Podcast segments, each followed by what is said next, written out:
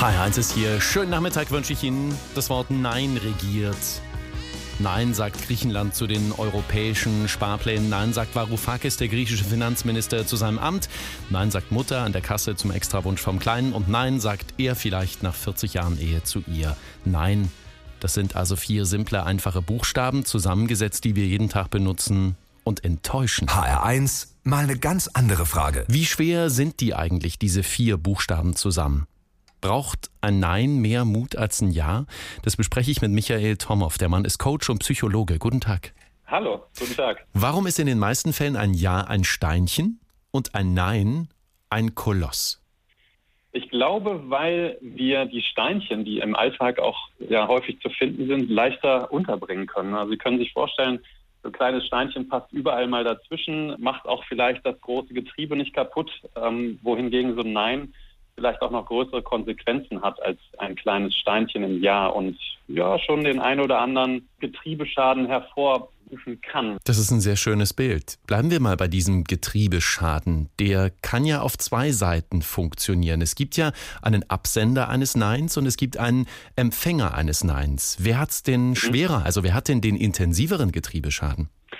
Ich glaube, dass diese Getriebeschäden oft gar nicht vorkommen. Als Beispiel aus meiner eigenen Erfahrung, vielleicht können Sie das auch nachvollziehen oder die Hörer, man erwartet ja oft, dass ein Nein beim Gegenüber einen Getriebeschaden auslösen würde, dass ein Nein zu kannst du mir bitte helfen bei der einen oder anderen Aufgabe, sei es ein Umzug oder im beruflichen Kontext eine Aufgabe, dass der andere einem das übel nimmt, dass man jetzt nicht hilft, dass man jetzt vielleicht auch eigene Aufgaben zu erledigen hat.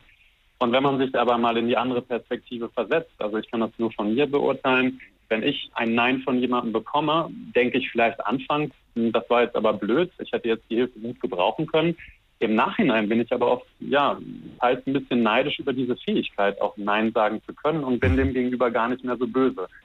Diese Ja-Sager, von denen gibt es ja genügend. Ne? Das sind ja diese Angepassten, die haben zum größten Teil auch einen schlechten Ruf. Sind die Nein-Sager, also die sich das auch trauen, Nein zu sagen, wie Sie es gerade beschreiben, die spannenderen Typen? Sie sind meiner Meinung nach auf jeden Fall die Typen, über die man sich mehr Gedanken macht im Nachgang, weil es meiner Meinung nach auch immer noch eine Fähigkeit ist, die, also im Psychologischen würde man sagen, sozial nicht anerkannt ist. Also oft zu Disharmonie führt. Ich glaube aber, dass dieser Respekt gegenüber Menschen, die durch ein Nein sagen, ja zu ihrer Art des Lebens auch Ja sagen. Also Dinge abzuwehren oder zu denen Nein zu sagen, heißt ja dann im langen Kontext auch zu mehr Dingen, die man wirklich will und die einem was bedeuten, dann Ja zu sagen. Das, auf eine auf eine indirekte Art und Weise. Das ist total spannend. Ich bin nämlich auch der Meinung, dass die Neinsager eine eigene Meinung und einen Plan haben und die Ja-Sager einfach nur ihre Ruhe haben wollen.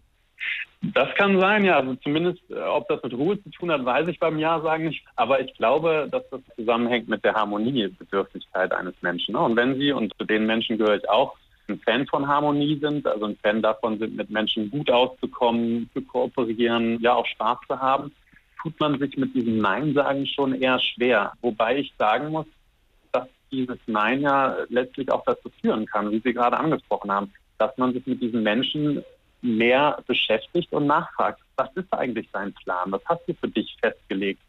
Und manchmal sind ja diese kleinen Steinchen im Getriebe gar nicht so schlecht. Braucht ein Nein mehr Mut als ein Ja? Die andere Frage heute hier in HR1. Michael Tomow ist Coach und Psychologe in Bonn. Ich danke Ihnen sehr. Liebe Grüße. Dankeschön. Tschüss.